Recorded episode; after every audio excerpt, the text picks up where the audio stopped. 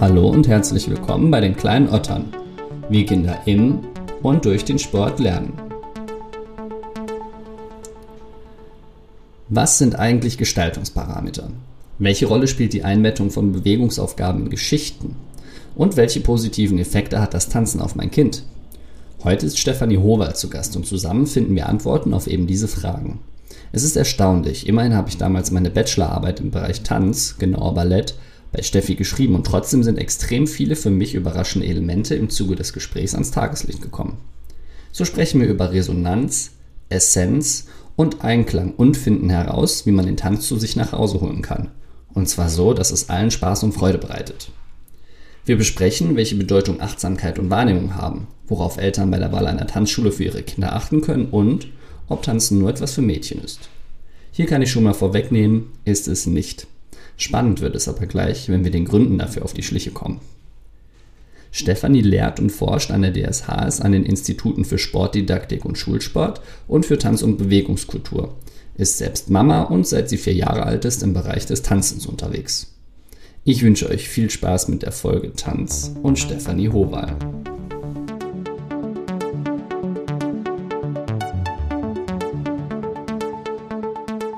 Stefanie Howal, vielen lieben Dank, dass du dir Zeit für mich nimmst. Ja, gerne. äh, wann hat dich das letzte Mal ein Kind so richtig zum Lachen gebracht? Das war meine Tochter, meine Sechsjährige, aber ich weiß gar nicht mehr warum. Es war irgendwas ganz Kluges, wo man als Erwachsener überrascht ist, dass eine Sechsjährige so quer denkt. Ähm, aber sie tut das irgendwie dauernd, deswegen kann ich mich gar nicht erinnern, was es war. Bringt sie dich häufig zum Lachen? Ja. Das ist schön, dass was Gutes. Mir geht es tatsächlich ähnlich mit den äh, Babysitterkindern und den Schwimmkindern, dass ich viele lustige Momente habe, aber keinen konkreten nennen kann. Bei uns geht es heute um Tanzen. Wie bist du denn eigentlich im Tanzen gelandet? Ähm, angefangen zu tanzen habe ich, da war ich vier. Da hat mich meine Mutter zu unserer Ballettschule in unserem Dorf gebracht. Und seitdem bin ich dabei geblieben. Was macht man so, wenn man vier Jahre alt ist im Ballettkurs? Kindertanz, also Schmetterlinge, die wachsen und groß werden und als Elfen ähm, durch den Raum schweben, Tücher hin und her schwingen, ähm, Hexen spielen, Feuerwerk. Und das hat ja anscheinend nachhaltig Spaß gemacht, sonst hättest du es nicht so lange durchgezogen. Ja, ähm, ich hatte auch das Glück, dass es eine sehr konzentrierte Geschichte war. So viele Angebote gab es da, wo ich herkomme, nicht. Und es hat dann, dann schon auch motiviert, dabei zu bleiben. Und auch die Sorgfalt ähm, ja, im Umgang mit den Kindern für eine Tanzpädagogin ist andere, als wenn jede Woche neue kommen. Welche Erfahrung hast du selbst aus heutiger Sicht äh, in der Vermittlung an Kinder? Ähm, ich habe mit 14 angefangen, Babys im Kindertanz zu unterrichten und habe das gemacht, bis ich an der Deutschen Sporthochschule eine Stelle bekommen habe. Ähm, und zwar zunächst in der privaten Ballettschule, in der Musikschule, in der Grundschule, auch mal im Kindergarten. Ähm, ja, das war lange so ein großes Ding. Und jetzt ähm, unterrichte ich halt Vermittler. Das heißt, ich bin immer mal wieder auch in Lehrproben, in Schulen vor allem. Und habe jetzt schon die zweite Tochter, die durch diesen Bereich durchgeht, die ich dann auch begleite als Mami. Was sollte ein Lehrer deinen Kindern beibringen, so ein Tanzlehrer? Was würdest du dir da wünschen? Mm. Ja, Liebe dazu. Punkt. Ähm, Tanz ist ein Phänomen, das ist so breit wie der Sport, so breit wie die Musik und hat viele, viele Facetten und alle Facetten haben eine Berechtigung. Ähm, alle Pädagogen sind anders, ähm, haben ihre Stärken, haben ihre Schwächen. Ähm, ja, und in verschiedenen Tanzangeboten werden verschiedene Dinge vermittelt. Also wenn ich denke, die Karnevalstanzkinder in Frechen, die äh, lernen was anderes als die, ähm, ja, weiß ich auch nicht, griechischen Folklore-Tanz mit äh, tanzenden Kinder, die in ihrer Community tanzen, lernen was anderes als ähm, Jugendliche im Hip-Hop, lernen was anderes als ähm, ja, Kinder im, im, im, im ja auch leistungsorientierten Setting im Ballett. Und ja, es gibt verschiedene Berechtigungen und es gibt verschiedene Sachen, die man mitnehmen kann. Ähm, ich glaube, das, was ich am wichtigsten oder am die Essenz davon, die Essenz von dem, was Tanzen ja wahnsinnig toll macht, ähm, ist Resonanz. Also eine, eine, in, im Einklang sein mit einer eigenen Intuition, mit einer eigenen Fantasie, mit einer eigenen Haltung, ähm, das Ausdrücken im Körper und in, im Einklang mit Musik. Und mir ist auch sehr wichtig im Einklang mit einer Gruppe, mit anderen Mittanzenden, manchmal auch im Einklang mit dem Publikum. Wie Kinder das erfahren, da bin ich mir noch nicht so ganz sicher. Ich bin ja jetzt nun auch schon länger kein Kind mehr. ähm, ja, Punkt. Was genau meinst du mit Resonanz in dem Kontext? Ja, ein Einschwingen, also eine Verbindung. Ähm, ja. Also wie zwei Wellen, wie im Radio oder so, wie zwei Wellen, die sich übereinander legen oder einander annähern. Genau. Und dabei ist wichtig, dass sie sich aneinander annähern, aber nicht gleich sind. Also man spürt die Gegenwart von was anderem, man ist nicht allein ähm, und trotzdem verbunden. Warum sollte mein Kind mit Tanzen anfangen? Weil es Spaß macht. Wobei Spaß eigentlich das falsche Wort ist. Ähm, ich merke, dass wir in Interviews, wenn wir forschen, immer wieder fragen, hat es dir denn Spaß gemacht? Ähm, das ist eigentlich viel zu wenig. Was, was fehlt da am Begriff Spaß? Oder was ist dieses Mehr, was es dann gibt, wenn das zu wenig sein soll? Ja, so eine, so eine ästhetische Erfahrung, so eine Resonanzerfahrung, das ist, das ist wow, das ist, ne, das ist die Welt. Ist nicht nur, ach ja, ich hatte Spaß und es war nicht, es hat nicht wehgetan und es war nicht zu anstrengend. Manchmal ist es zu anstrengend. Und das ist vielleicht auch gerade das, was es spannend macht. Ähm, ja. Wichtig finde ich, ähm, ja, wenn ich jetzt auch so denke an, wann entscheide ich mich als Mutter für das eine Tanzangebot oder gegen das andere Tanzangebot, ist das auch so ein Bauchgefühl, so ein Evidenzurteil darüber, was meinem Kind gut tut. Ähm, Leistung finde ich sehr, sehe ich sehr kritisch. Ähm, Schönsein von außen sehe ich sehr kritisch. Ähm, aber sich schön fühlen ist toll. Also natürlich habe ich mein Mädchen, wenn die in die erste Ballettstunde gegangen sind, rosa Kleidchen angezogen und die Haare geflochten. Natürlich habe ich das gemacht und die haben es geliebt. Ist auch erlaubt. Gibt es richtig und falsch im Bereich Tanzen? Äh, falsch ist, was weh tut. Falsch ist, was dem Körper schadet. Falsch ist, was Menschen in Formen presst, in denen sie nicht sein wollen. Ähm, Spitzentanz wird mehr von Eltern und von Schülern eingefordert als von Tanzpädagogen. Und die Frage ist wirklich, wofür? Ähm, meine alte Ballettschule war eine semiprofessionelle Ballettschule, in der ich auch als Ballettpädagogin gearbeitet habe. Und ähm, die ist mittlerweile 35 Jahre alt. Da waren immer so 200 bis 300 Kinder und die haben sehr professionelle Körperbildung und ästhetische Bildung betrieben.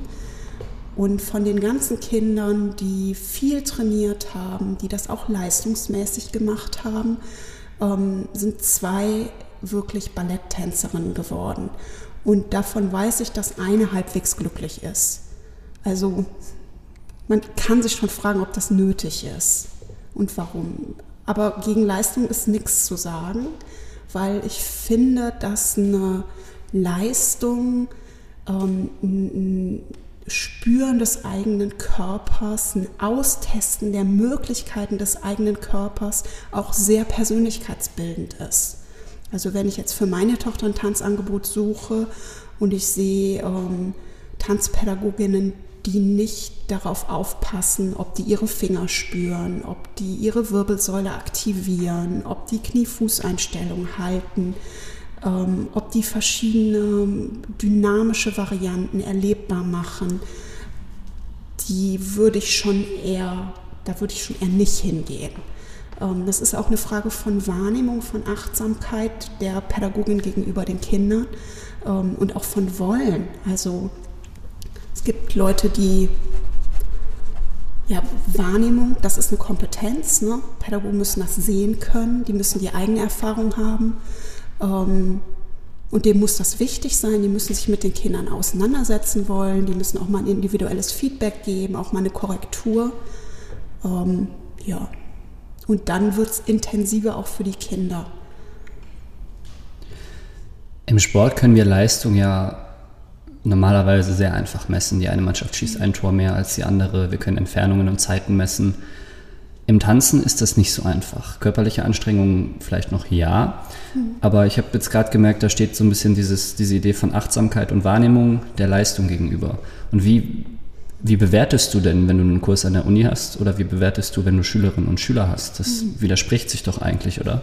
Nee, das widerspricht sich überhaupt nicht. Also ähm, es ist mehrdimensionaler, es sind nicht einfache Zeiten, sondern also ein Körper bewegen sich komplex und in einem Bewegungsausdruck, da wird die, werden die ganzen Bewegungsmöglichkeiten des menschlichen Körpers aktiviert. Das heißt, die Frage ist, was macht jedes Gelenk? Ähm, wie differenziert sind Tempounterschiede? Wie klar ist eine Ausrichtung im Raum? Krafteinsätze sind ein riesiges Thema und die stehen im Tanzen wie auch in jeder anderen menschlichen Bewegung immer in Verbindung mit einer Bewegungsbedeutung. Das heißt, wenn die Person, die eine Bewegung ausführt, sich sehr sicher ist darüber, was sie sagen will mit einer Bewegung, dann kriegt die auch eine gerichtetere Form. Das ist das eine. Auf der anderen Seite, wenn ich ähm, die, die körperliche Kompetenz mein, meinen Körper zu bewegen, zu spüren, Unterschiede zu spüren, ähm, dann kann ich auch intensiver Sinn wahrnehmen. Das ist also so eine so ästhetische, eine ästhetische Wahrnehmung. Und ähm, dieses Vertiefen der ästhetischen Wahrnehmung, das ist für mich schon auch ein Ziel von Tanzunterricht. Und das ist ganz schön schwierig, das zu vermitteln. Ähm, und ich mache jetzt, ich forsche jetzt auch, ich habe ähm, in einem riesigen Forschungsprojekt viele, viele Interviews mit Schülerinnen und Schüler, Schülern geführt. Und ähm, die sind sich sehr klar darüber, dass sie ein Bedeutungsempfinden im Tanz, dass ihnen das sehr wichtig ist. Das ist ein Grund, warum die Kinder oft Tanzstile bevorzugen.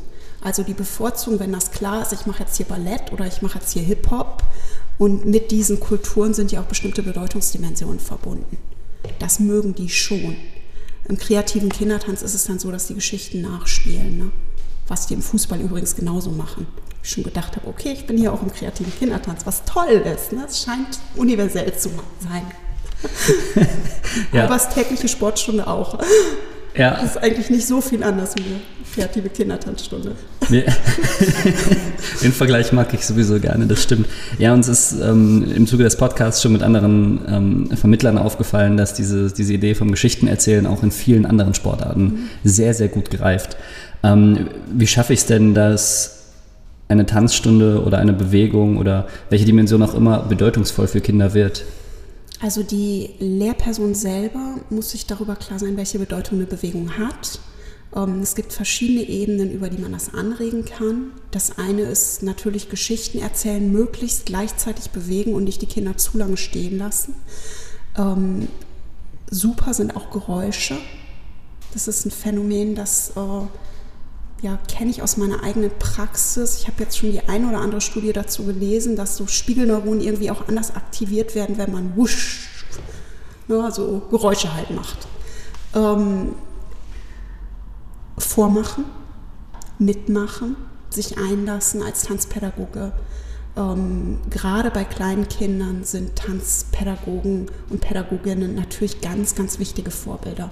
Die müssen vortanzen ähm, müssen die immer russische Prima Ballerina sein, die, ne, nicht unbedingt. Also das ist jetzt nicht nötig. Nicht unbedingt.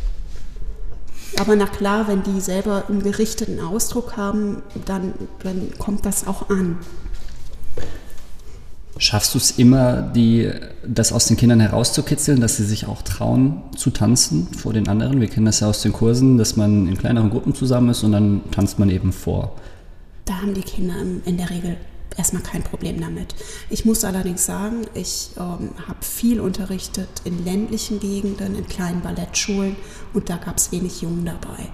Also Jungs in Ballettschulen, ähm, das ist ein bisschen schwierig, weil das ganze System zu der Zeit, als ich unterrichtet habe, das ist allerdings auch schon eine Weile her, da tut sich jetzt doch auch einiges. Ähm, naja, wenn, wenn man die ganze Zeit Prinzessin spielt, das ist schon, wenn da so ein einzelner Junge dabei ist, für den nicht so einfach. In Schulen war es eher andersrum, dass eher ähm, die Jungs mehr aus sich rausgegangen sind und sich mehr getraut haben, kreative Sachen zu machen, Ideen eher verwirklicht haben als Mädchen, weil Mädchen so erschlagen und gefangen in diesem Schönheitsdenken waren. Und das zieht sich auch bis in die Hochschule durch. Also die Frauen an der Hochschule sind auch ein bisschen leiser als die Männer schon. Und äh, das fällt den Jungs eher leichter. Von daher denke ich, dass man in der Schule, wenn man unterrichtet oder wenn da Tanzpädagoginnen sind, ähm, da teilweise tatsächlich auch die Mädchen im Blick halten muss und fördern muss. Äh, jetzt aus reinem persönlichem Interesse, mhm. wie ist das an der Uni in deinen Kursen, so der Vergleich Jungs und Mädels oder Männer und Frauen ja dann? Ja, wie gesagt, also die, also äh, die Männer haben es auf eine bestimmte Art einfacher. Und das ist ja auch so, ähm, Leichtathletik an der Uni ist klar leistungsorientiert. Ne? Da geht es um höher, schneller, weiter. Die Prüfungen sind so ausgerichtet. Ähm, da werden auch Eingangserwartungen erfordert. Tanz ist ein Phänomen, das ist so weit wie alle Sportarten zusammen. Und wir wüssten gar nicht, welche Leistung wir da einfordern sollen. Ist das auf Spitze stehen? Na, wahrscheinlich eher nicht. Oder ist das äh, Popping und Locking im urbanen Tanz? Das ist nämlich auch ganz schön schwierig. Ähm, ja, also ne, von daher haben wir da eher so die Rolle, dass wir Gestalten vermitteln, also die Bewegungsmöglichkeiten des menschlichen Körpers erkennbar und ähm, variabel nutzbar machen. Ähm, und ich habe tatsächlich den Eindruck, dass den Männern das leichter fällt, dass sie sich mehr trauen. Hast und wir haben ja an der Sporthochschule auch mehr Männer als Frauen. Ne?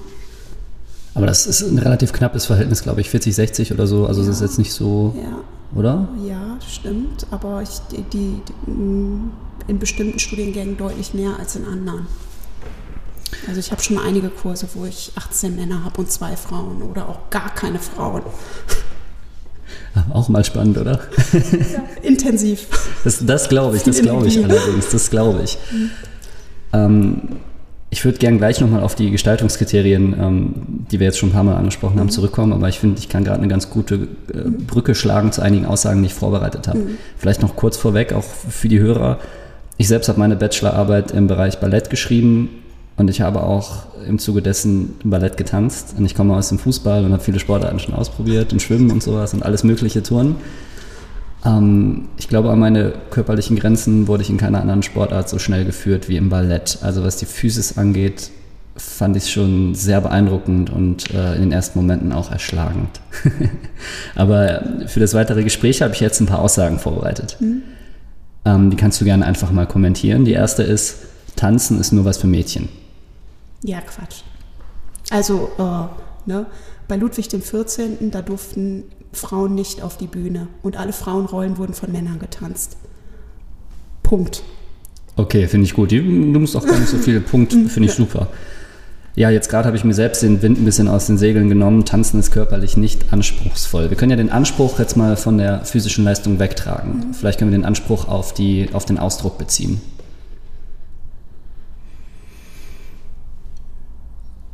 Ja, es gibt ganz viele verschiedene Tanzarten und die sind unterschiedlich anspruchsvoll.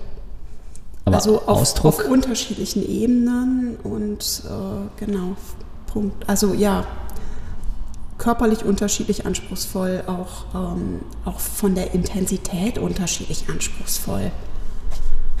Aber Ausdruck muss immer da sein eigentlich, oder? Kannst du dir einen Tanz ja, vorstellen? Ja, das ist, das ist eine Definitionsfrage. Also es gibt Menschen, die definieren Tanz als ähm, sinngesättigte Bewegungsvollzug, als expressives sich bewegen, ähm, als ein resonantes sich bewegen. Ja, und dann sehe ich so den einen oder anderen, einen oder anderen sozialen Kontext, wo ich denke, naja, ist das jetzt wirklich sinngesättigt? Ähm, breiten Kontext und so weiter. Aber das hat auch seine Berechtigung. Also ich würde da, würd, würd das ungerne irgendwelche Wertungen vornehmen. Nee. Gut. Hat ja. alles unterschiedliche Berechtigungen und Daseinsgründe. Ja, gut, sehr gut. Was bedeutet Sinnsättigung? Das heißt, dass ich in, im Bewegungsvollzug eine Intention hinter meiner Bewegung habe. Dass ich weiß, was ich ausdrücke. Dass praktisch so eine Resonanz zwischen meiner ja, Gedanken-, Gefühls-, Ideenwelt und meinem Körper ist. Meine Kinder haben in der Tanzschule 90 Minuten lang den Raum erkundet und ich weiß überhaupt nicht, was das eigentlich bedeuten soll. Ja, das ist der, der Clash zwischen sehr fixen Formen, also Tanz als Tanzformen, als Tänze, als bestimmte Tanzkulturen und einem zeitgenössischen Verständnis, was eher auf Suche und Prozess aus ist. Und ähm, ich ich glaube, die Formen sind sowohl im Bewusstsein der Kinder und Jugendliche als auch im Bewusstsein der Eltern ähm, eher verankert als so das Erkunden. Und ich würde den Eltern empfehlen, guckt euch an, ob es euren Kindern gut geht dabei, ob die inspiriert sind, ob die das spannend finden. Und wenn die das spannend finden, dann lasst die bloß in Ruhe. Lasst sie das genießen. Und wenn die Kinder nicht wissen, was es soll, dann kann man mal fragen, was es denn soll. Sollten Eltern zugucken dürfen in der Tanzstunde? Unterschiedlich. Also ähm, das hat natürlich schon auch Grund, ähm, das lenkt ab, auf jeden Fall. Ne? Die, die, müssen sich konzentrieren oder es ist schön, wenn sie sich konzentrieren können in manchen Tanzstilen. Und das kann sehr hinderlich sein. Tanzdozenten können sich auch unter Druck gesetzt fühlen und in so eine Leistungsschiene gehen, die vielleicht gar nicht nötig ist. Es kann viel entspannter sein, wenn die Eltern weg sind. Ähm, auf der anderen Seite kann es auch nötig sein, dass Eltern dabei sind. Also ich habe ähm, in der Musikschule mal Unterricht gegeben. Da wollten Eltern ihre Zweijährigen hinbringen, die noch Windeln getragen haben. Und das, da können die doch besser dabei bleiben oder noch besser mitmachen. Also das finde ich sowieso dann am sinnvollsten dann haben sie auch nicht die Außensicht, sondern fühlen, wie sich das anfühlt und haben einfach Teil. Ich finde sowieso, Eltern sollten mehr tanzen. Warum? Ja, weil das auch ein, ein Rollenmodell Modell ist. Also wenn ich das vorlebe und wenn ich selber hm, die, eine Resonanzerfahrung habe und so lebe und ästhetisch da bin, dann ähm, gebe ich meinen Kindern eine ganz andere Möglichkeit, das auch zu erfahren als wenn ich daneben sitze und mir denke, die sollen schön aussehen. Was sind die Gestaltungskriterien? Ähm, ja, also man kann Bewegung aufschlüsseln in verschiedene elementare Bausteine, aus denen Bewegung bestehen. Das ist der Raum, das ist der Körper, ähm, das sind zeitliche Verläufe, das sind Krafteinsätze. Und ähm, diese Gestaltungskriterien, die öffnen den Blick dafür, ähm, dass man variiert, dass man auch sieht, deswegen heißen die Kriterien, die kommen aus dem Sport, da war das damals so im, oder als Bewertungskriterien waren die ursprünglich vorgesehen. Mittlerweile nenne ich sie eigentlich lieber Dimensionen oder Parameter, ähm, weil die halt Möglichkeiten eröffnen, dann auch kreativ zu sein, ähm, auch selbst Sachen zu gestalten. Und zwar kreativ sein auch der Kinder, nicht nur der Tanzpädagogen, die eine schöne Geschichte erzählt, was durchaus inspirierend sein kann, aber was jetzt nicht unbedingt die Handlungsfähigkeit der Kinder erweitert. Wobei die Frage ist, ob das immer das Wichtigste ist. Also ich ähm, gerade im Sport wird viel über Kreativität geredet, dass das so wichtig ist, ne, dass wir das fördern müssen. Ist ja auch ein großer Leistungsgedanke dahinter, dass man dann auch wirtschaftlich produktiv ist. Ähm, ich muss sagen, kulturelle Teilhabe und eine ästhetische Erfahrung ist eher eine verbreitetere Realität und ein verbreiteter Mehrwert am Tanzen. Weil das ist nämlich gar nicht so leicht, Kreativität bei den Kindern umzusetzen. Kreativität ist ja ein unheimlich komplexes Thema und sehr, sehr kompliziert, gerade, auch, gerade auch aus der wissenschaftlichen Sicht. Aber äh, was bedeutet Kreativität im Tanzen mit Kindern? Wann sind Kinder kreativ und ist es überhaupt wichtig, dass sie kreativ sind? Ich bin jetzt mal ganz provokativ und sage nein. ähm, ja, also es wird auch viel geredet darüber, dass es so kreativ, kreativ ist und kreativer Kindertanz und so weiter. Ähm, Nachahmen hat auch seinen Wert und Nachahmen ist eine sehr verbreitete Realität und ähm, das ist total wichtig und die Kinder schätzen das sehr, wenn die nachahmen dürfen. Also das muss man erstmal so feststellen. Ähm, dass die mal was selbst gestalten können, das ist dann auch schön. Ähm, da müssen die aber zum Beispiel auch das erstmal wahrnehmen können. Und ich weiß gar nicht, so Dreijährige, Zweijährige, Vierjährige, die haben auch schon mal eine Idee. Und dann ist es schön, wenn eine Tanzpädagogin die aufnehmen kann und das auch weiterentwickeln kann. Ähm, wenn man 30 Kinder hat und alle haben gleichzeitig eine Idee, ähm, dann kannst du lange Diskussionen führen. das ist auch die Frage, wie man das gut moderiert kriegt. Ähm, weil so Gruppenarbeiten, das ist das, wo man ja im Sport dann viel mitarbeitet und im zeitgenössischen Tanz, in kreativen Prozessen, im künstlerischen Bereich, ähm, die müssen ja erstmal miteinander sprechen können. Und da merke ich schon, habe ich schon gemerkt, ja auch in der, in der, ersten Klasse kann das noch schwierig sein, auch in der zweiten Klasse kann das noch schwierig sein. Das ist eine eigene Leistung. Das steht dann steht für mich daneben. Ähm, und es ist für mich auch immer die Frage, Kreativität ist eine, eine objektive Dimension. Das ist was, was von auf, außen eingeschätzt wird.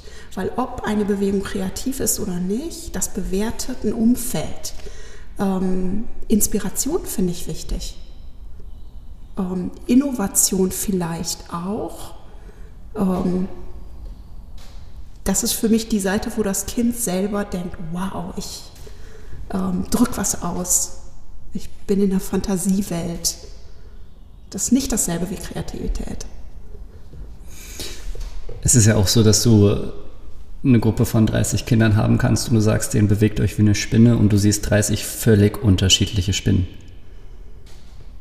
Kommt seltener vor, als man denkt. Meistens machen die es alle gleich. Wirklich? Ja, oder ähnlich. Ne? Hm.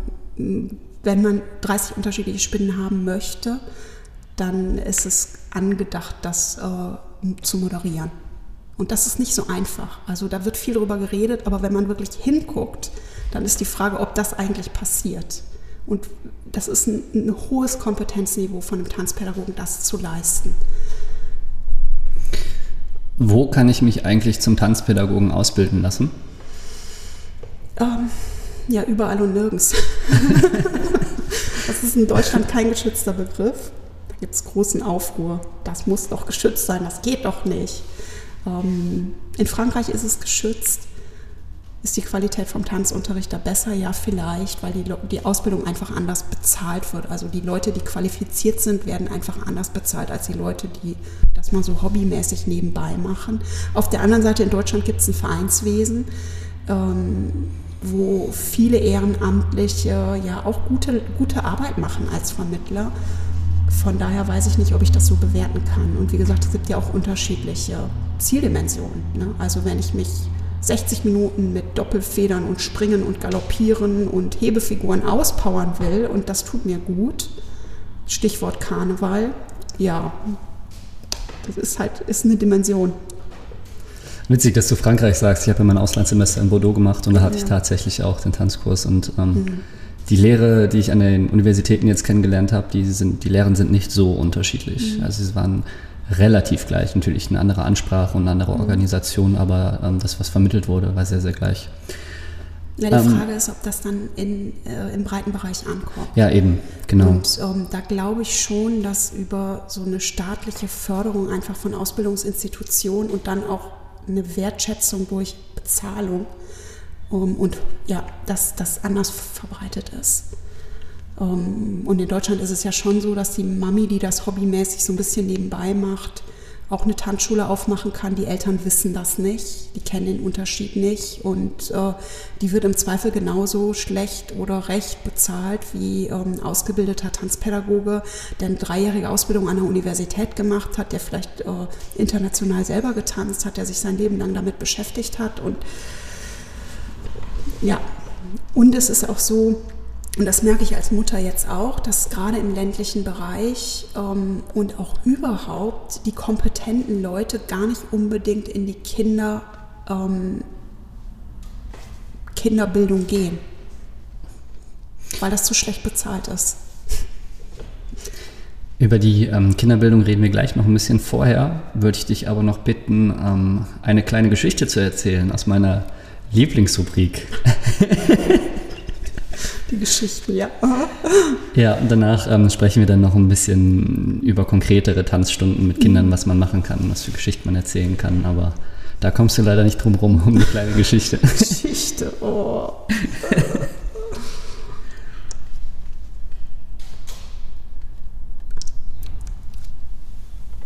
ja, die Frage ist immer aus welcher Perspektive, ne? Ich habe da so viele Perspektiven drin, dass ich äh, Eis essen nach der Aufführung als Kind. Das Oh. fand ich spannend.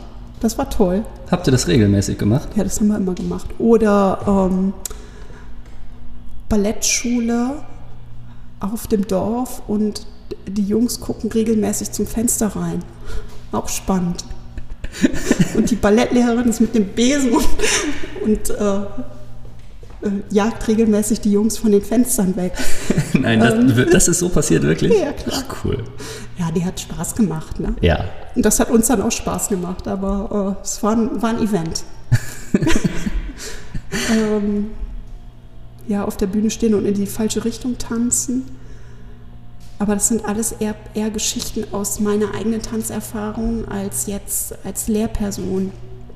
Du kannst liebend gerne auch eine Geschichte aus deiner eigenen Erfahrung äh, erzählen. Das war jetzt noch nicht genug Geschichte, ja? Von mir aus können wir auch einen Haken dran machen, wenn dir das lieber ist. Ach ja. Du guckst Kinder, die sind halt toll. Ne? Das ist toll, Kinder zu unterrichten. Ähm, aber ich kann, kann das nicht so diskursiv äh, wiedergeben. Ich verstehe Das sind schon. mehr so Bilder. Oder auch schon. Kinderzeichnungen. Ne? Die kann Ja. ich ja leider jetzt nicht zeigen. Aber Stimmt. Ja. Mhm. Das ist das Problem bei dem Format hier. okay. Ähm, welcher ist denn der Moment, der dir in den Kopf kommt, wenn du an was ganz, ganz Trauriges denkst, was dir im Tanzen passiert ist? Oder ist das vielleicht einfach gar nicht vorgekommen?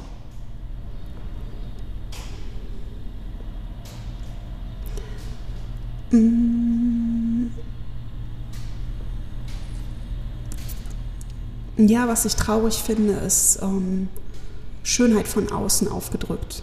Und das ist sehr verbreitet. Und das finde ich ganz blöd. Wie manifestiert sich das? Ja, best- eine bestimmte Bewegungsästhetik, die körperfeindlich ist, immer nicht gut genug sein, ähm, das finde ich blöd. Und das ist, das Gemeine daran ist, dass das so dicht nebeneinander liegt. Was wäre eine körperfeindliche Bewegungsästhetik? Spitze zum Beispiel. Ja, ja, ja gut, das, das, das muss man auch genau hingucken. Also ne, mit, einer bestimmten, mit einem bestimmten Aufbau und so weiter, mit einer bestimmten Achtsamkeit. Aber man kann das schon auch mal machen. Ist halt die Frage, in welchem Ausmaß, in welchem Training, wie es einem dabei geht und so weiter. Ja. Wie sieht eine typische Tanzschule, äh, eine typische Tanzstunde mit sechsjährigen Kindern aus? Das ist eine Gruppe von so ungefähr zwölf, sechsjährigen Kindern und ähm, du machst eine Stunde Tanzen mit denen. Was machst du da? Mm, Wenn ich das selber machen würde, ja, ähm, viel Bewegungsgrundform. Nicht aufwärmen, sondern runterlaufen. Also erstmal durch den Raum hüpfen, Doppelfedern, Seitgalopp, gehen, laufen. Ähm, viel Bewegungsgeschichte. Schön ist natürlich, wenn, wenn unterschiedliche Geschichten auch erzählt werden, aber auch immer dieselben Geschichten. Finger aktivieren, weiche Finger, harte Finger und so. Hexen, Blümchen. und so weiter. Könntest du ein Beispiel für eine Bewegungsgeschichte äh, geben? Ähm, ja, also das, was ich so ähm, ja, es gibt Bewegungsgeschichten innerhalb von einer Übung und es gibt Bewegungsgeschichten, die ziehen sich über, über eine ganze Stunde. Also ob ich jetzt habe der Hund und der Igel, ich igel mich zusammen und dann kommt ein Hund und dann strecke ich mich wieder oder igel mich wieder zusammen, bis dann die Sonne scheint und mich wärmt oder ob äh, ich ein Seestern bin und von den Wellen hin und her ähm, werde. Ähm, das sind so Übungsgeschichten und dann gibt es ganze, äh, ganze Stundengeschichten. Ne? Weltall und dann fliegt man mit dem Raumschiff hin und dann geht man schwerelos über den Planeten und dann äh, gibt es dann den einen Planet, da bewegt man sich so und dann gibt es den Außerirdischen, der bewegt sich ganz abgehakt und so weiter verschiedene Schwerkräfte und sowas. Genau, genau, genau. Ja. Und auch verschiedene Körperzentren, Bewegungswege und so weiter. Man kann schon schöne Sachen ganz in Geschichten packen und die Kinder lieben das. Wobei das ist ja so bis fünf und ab sechs kann man dann auch schon anfangen, ein bisschen technischer zu werden. Was bedeutet das, technischer werden? Ja, dass man halt bestimmte Formen dann auch vermittelt. Also ne, ein Plié immer vermittelt oder beim Sprung die Füße strecken oder so. Das ist jetzt sehr ballettig erstmal gedacht. Auf der anderen Seite ne, ein Abdruckverhalten im Fuß, das ist auch universell. Und ich sehe auch, dass je jünger die Kinder, desto ähnlicher ist der Unterricht in den unterschiedlichen Tanzstilen. Ähm, ja. Das heißt, je jünger die Kinder, desto, desto allgemeiner ist das sogar, mhm. sozusagen. Ja, wie gesagt, beim Fußball machen die, machen die was sehr Ähnliches. Habe ich beobachtet. ja, das mit den, den Geschichten also auch. Mhm. ähm, was ist eine typische Tanzaufgabe? Ähm, sportwissenschaftlich gedacht, zeitgenössisch gedacht. Stefanie Howal gedacht vielleicht. Ja, ich bin ja sehr viel. Also das war, ja gut, also Aufgabe bewegungswissenschaftlich gedacht hat halt einen Freiheitsgrad. Ne? Ja. Das heißt, dass, da gibt es einen Rahmen und Möglichkeiten. Und ähm, das sind offene Bewegungsaufgaben, offene Tanzaufgaben, offene Spielaufgaben, dass man zum Beispiel sagt, ja, um, ähm, ihr habt jetzt hier diesen Armschwung, den kann man vormachen. Und dann sagt, ja, probiert mal das aus, unterschiedlich schnell, unterschiedlich langsam, mit unterschiedlicher Kraft, auf unterschiedlichen Ebenen, im Raum, äh, sitzen, stehen, liegend, in der Fortbewegung, springend, äh, drehend, am Boden liegend ähm, und so weiter, übereinander, untereinander, aufeinander, zuvoneinander, weg, vorwärts, rückwärts, seitwärts und dabei rollen. Das bedeutet, das ist im Grunde eine, eine, Bewegung und dann benutzt du deine Gestaltungsparameter oder Gestaltungsdimension und drehst dann so ein bisschen an den Schrauben. Genau. Mal intensiv, mal ja. leicht, mal schwer. Genau. Im Sinne von differenziellem Lernen dann auch. Ne? Also man kann äh, Bewegungserfahrung erweitern darüber oder Bewegung neu generieren. Das kann auch unterschiedliche Ziele haben. Man kann auch Kontakt aufnehmen darüber, also nachmachen, weitermachen. Das ist schön, das ist auch eine schöne Resonanzerfahrung finde ich ähm, ja, ein super Tool. Wenn man auf der einen Seite eine Gruppenerfahrung haben möchte und auf der anderen Seite auch die Freiheit hat, sich selbst zu finden. Ne? Das ist so ein typisch zeitgenössisches Tool. Wird im freien Bereich aber seltenst gemacht. Habe ich noch nicht so oft beobachtet. Also kenne ich eine Ballettschule, zwei Ballettschulen, die das gut machen und können. Aber da muss man schon suchen. Meine Chefskritikerin, meine Mutter, hat gesagt, äh, ich soll aufpassen, dass wir nicht so viel Fachsprache benutzen. Mhm. Und falls das passiert, soll ich äh, nach Erklärung fragen. Mhm. Und ich glaube, differenzielles Lernen ist hier so ein Begriff, mhm. den du vielleicht kurz mal erklären müsstest.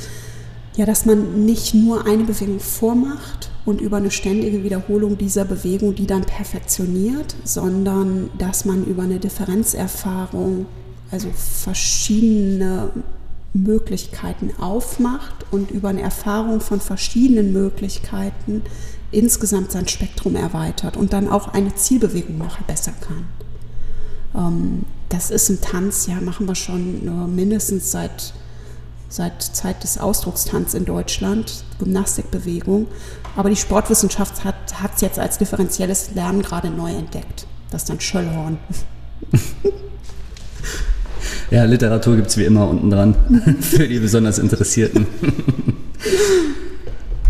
Ähm, was nimmt mein Kind von dem Tanzen mit in den Alltag und was hat das Tanzen vielleicht für Effekte auf die Persönlichkeitsentwicklung?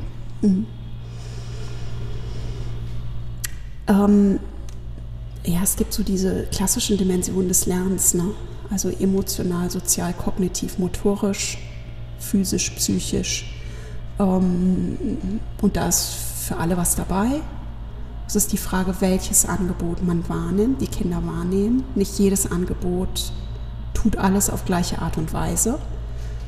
Das ist auch gar nicht möglich. Weil das, Tanz könnte so viel, aber nicht jede Tanzstunde kann alles. Ähm, ja. Ich, ich glaube, diese ja, Resonanzerfahrung ist das, was ich am wichtigsten finde. Aber ein einfaches physisches sich bewegen ist auch schon gut. Ich finde diese Resonanzerfahrung so spannend. Vielleicht können wir da noch mal kurz sprechen. Ähm, wie kann ich denn bewusst auf diese Erfahrung hinarbeiten mit einer Gruppe? Ähm, eine Lehrperson, für eine Lehrperson ist es wichtig, achtsam zu sein, wahrzunehmen, die Gruppe wahrzunehmen, Räume zu schaffen, ähm, Inspiration zu liefern, ähm, Differenzierung zu geben, auch mal eine Kritik, nicht im Sinne von ja, runtermachen, sondern hast du schon gemerkt, was deine Finger tun oder so. Ähm, ja, Inspiration und Raum. Was bedeutet Raum? Äh, Zeit, Gelegenheit, Freiraum. Also nicht Raum im Sinne von Platz, sondern Raum auch, im Sinne von. Auch, aber auch äh, darüber hinaus. Mhm. Okay. Das ist interessant um zu vergleichen, Tanzstunden zwischen Profis und Laien. Ähm, äh, Freiräume oder Freiräume in Anfängergruppen sind oft sehr schneller getaktet, weil ähm, so eine emotionale Kompetenz, sich einzulassen auf Suchprozesse, ist oft nicht so ausgeprägt. Das heißt, ähm, eine Tanzpädagogin oder ein Tanzpädagoge mit Sechsjährigen muss deutlich mehr Inspiration reingeben muss deutlich mehr vormachen, muss deutlich mehr liefern. Also ich kenne zeitgenössische Tanzkünstler, vor allem im Performance-Bereich, die lassen ihre äh, Tänzerinnen und Tänzer und Akteurinnen und Akteure teilweise eine halbe Stunde, eine Dreiviertelstunde lang, eine Stunde lang improvisieren mit einem Anlass. Ähm, die können das dann, aber äh, mit Kleinen und in der Schule, ja, da muss die Tanzpädagogin schon auch liefern. Und dieses sei mal kreativ, das ist eine Ausrede. Also da würde ich meine Studenten, dass ich da nicht mit durchkomme. Die müssen da schon sagen, wie, in welchem Rahmen, ähm, was Möglichkeiten sind, was Grenzen sind. Die müssen Anregungen reingeben auch. Also eine Ausrede von den Tanzvermittlern, ne? nicht von den Kindern. ja, das macht schon Sinn. ähm, ich würde gerne einmal die akademische Ausbildung von jemandem, der im tanzpädagogischen Bereich unterwegs ist, mit ähm, einer praktischen Ausbildung vergleichen. Glaubst du, man hat sehr große Vorteile, wenn man ähm, sich an der Universität ausbilden lässt? Oder ist es vielleicht auch, oder reicht es vielleicht schon, wenn man seine Erfahrungen rein praktisch sammelt? Und ich weiß nicht, man kennt das aus dem Fußball, irgendeiner von den Vätern übernimmt eben die Mannschaft. Glaubst ich glaube, die Frage ist falsch rumgestellt, äh, sondern die, wie viel Praxis braucht die Theorie, finde ich auch ganz interessant. Also ähm, ich glaube, dass im praktischen Bereich viel Wissen vermittelt wird und dass jemand eine sehr gute Tanzpädagoge oder Tanzpädagogin sein kann, der viel praktisches Wissen hat. Ich merke auch, dass ähm, dass da dann auch Grenzen gibt irgendwann, ähm, dass so ein Metawissen um bestimmte Sachen ähm, schon extrem bereichernd ist. Auf der anderen Seite würde ich dieses praktische Wissen noch weniger missen wollen. Also das finde ich andersrum noch problematischer. Ähm, und es ist ja in Deutschland so, dass ähm, die Sporthochschule zusammen, ich glaube mit noch einer anderen, ähm, einer anderen sportwissenschaftliche Fakultät die einzigen Institutionen sind, die ein Studium für die Laienpädagogen anbieten. Das ist sonst in Deutschland überhaupt nicht universitär verankert. Das ist unser Masterstudiengang Tanzkultur View, beziehungsweise mittlerweile Master Tanz. ähm, der halt eine Tanzpädagogik-Ausbildung ist, wo die Tanzpädagogen dann wirklich auch äh, ja, vor allem für einen breiten Bereich professionell, ne, professionelles Handwerkszeug haben. Ähm, und das, das ist zum Beispiel in Frankreich anders, da ist es besser verankert. Ähm, ansonsten gibt es Tanzpädagogik an Kunsthochschulen. Die Tanzpädagogen, die sind aber Bühnentanzmeister. Da werden zum Beispiel an der Volkwang Hochschule in Essen, das ist ja eine Kunsthochschule, da werden in einem Jahrgang zwei Studierende als Tanzpädagogen ausgebildet. Da braucht man nur so wenige, weil die sind die Tanzpädagogen, die dann an den Bühnenhäusern, an den Theatern die Tänzer ähm, ne, trainieren sollen. Und da gibt es ja gar nicht so viele Arbeitsplätze dafür. Und auf der anderen Seite im Laienbereich gibt es dann einige private Institutionen, ähm, sowas wie auch eine Royal Academy of Dance. Ne? Das ist eine, ja, so eine halbstaatliche aus England, ähm, halb private, halb kommerzielle. Die haben ganz gute Laienausbildung.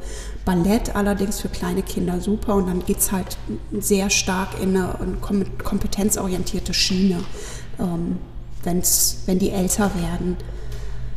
Ähm, also es ist nicht zeitgenössisch und es ist auch auf einen Tanzstil mit Bühnenfolklore noch so eingegrenzt. Dann gibt es Gymnastikschulen in Deutschland, die sind auch alle unterschiedlich.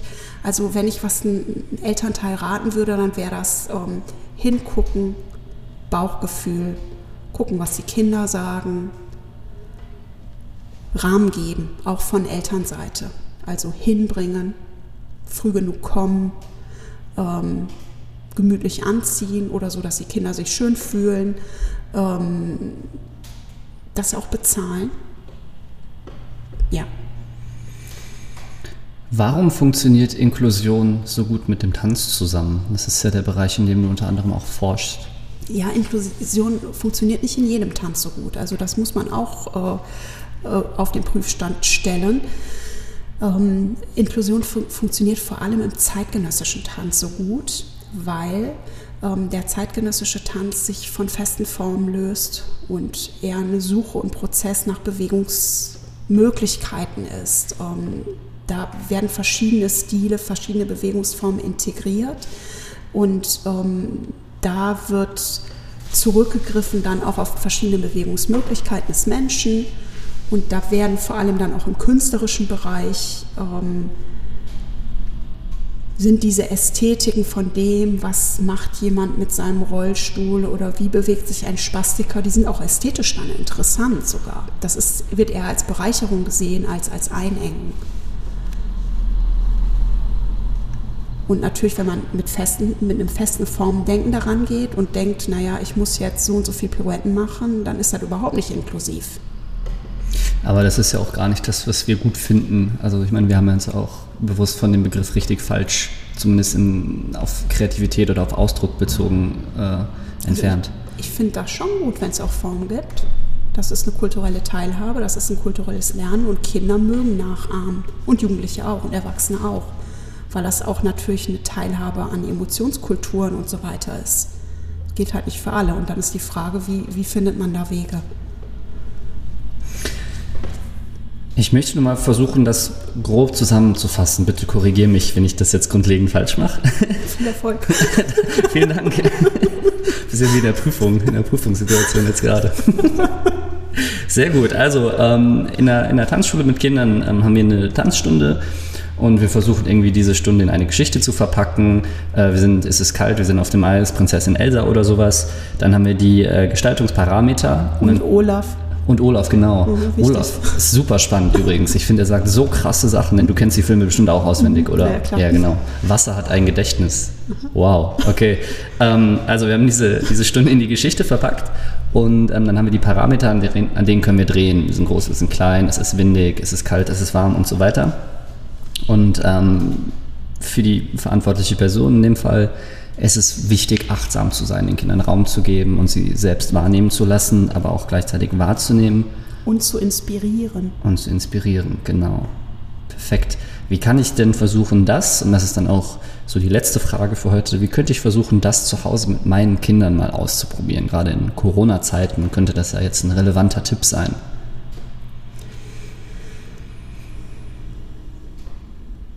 Der Boden ist aus Lava zum Beispiel. Machen dramatische Musik an, sowas. Mhm. Geht das schon in die Richtung? Ähm, ich empfehle Eltern, das zu tanzen, was sie selber gerne mögen. Und es gibt Eltern, die spielen total gerne und die machen das selber super gerne. Und es gibt andere Eltern, die mögen gerne Tango oder die mögen gerne Just Dance, YouTube. Wir machen alle mit. Und dann gerne auch weiterentwickeln und auch mal die Glotze ausmachen und auch mal selber rum, rumspacken damit. Ähm, Hebefiguren sind toll. Sechsjährige kann man super hochheben mit Musik, nimmt die Musik, die ihr selber mögt. Ähm, alles andere ist fake und das merken Kinder sofort. Das macht dann auch keinen Spaß. Finde ich allgemein ganz, ganz wichtig, mit seinen Kindern oder mit Kindern allgemein nur Dinge zu machen, an denen man selbst auch Spaß hat. Vielleicht sich selber mehr Raum geben für die Dinge, an denen man selber Spaß hat und die Kinder einfach daran teilhaben lassen. Stefanie Hohlwald, vielen lieben Dank, dass du dir Zeit für mich genommen hast. Ähm, ich beende den Podcast normalerweise mit einer kleinen Geschichte, also nicht die kleine Geschichte, mit einer Erfahrung äh, von meinen Interviewpartnern, die sie mir schildern. Und da soll es dann darum gehen, dass du von etwas berichtest, von dem du dir wünschen würdest, dass jedes Kind ähm, diese Erfahrung auch macht.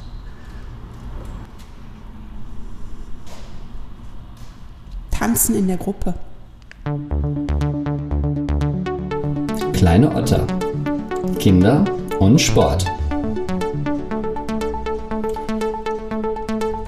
Liebe Leute, bitte bleibt noch eine Sekunde bei mir. Ich brauche nämlich eure Hilfe.